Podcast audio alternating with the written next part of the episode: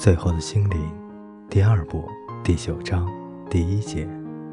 龙学那本不完整的书籍漏写了好多事，也许对龙的概念又实在有限，又少又不完整，就像冬天里的树叶或饥荒时的苹果般稀少。龙以无比的耐心把所有的事从头到尾的详细说了一遍。透过那个蛋学习。也许说道：“啊，是的，透过厚厚的蛋壳。”龙证实道：“年轻精灵的心智似乎小的像放扫把的柜子。”龙觉得很惊讶，他似乎记得有本书说，什么精灵都很聪明伶俐的。如果不是这样的话，那以你的看法，龙为什么要在蛋上做那么多年呢？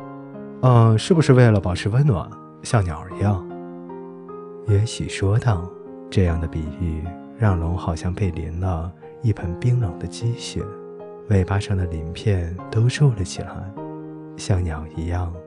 好大的胆子！阿尔伯洛的祖先一定会用火让精灵为这种羞辱而付出代价。一点火，再加上一点迷迭香、盐巴和一点迷迭香，它看起来似乎是很好吃的年轻精灵。”不行，哦，绝对不行！无论他胡说些什么，毕竟是他把我从蛋壳里拖出来，还教我飞行，还在父亲帮忙孵蛋时过来帮忙的，绝对不能把它烤来吃。龙叹了口气，努力用很平静而平稳的口气重新开始解释，还真是用尽了最后一点耐心。埃尔伯洛解释说。鸟只是鸟而已，也就是说，鸟类的脑袋和小鸡一样大。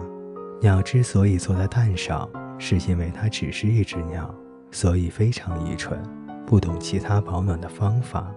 如果是龙的话，会计算所需的时间以及所需的热量，而用燃烧、光的折射、开采地热或其他科学方法取得。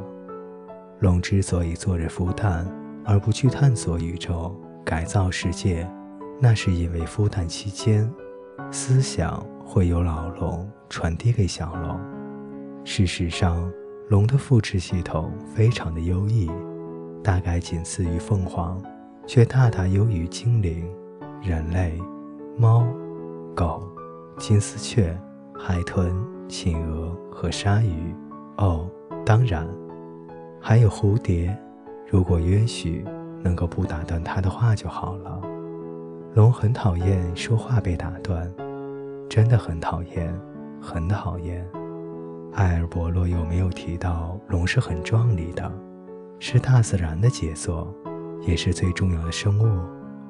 他不想忘记强调这一点，因为有个无知又无理的精灵，一直毫无道理的打断他的话。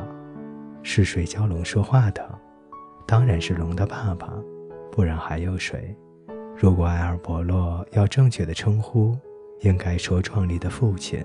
从记忆中教他说话，父亲的记忆全进入小龙的脑袋，把自己原有的知识、记忆全都灌输进去。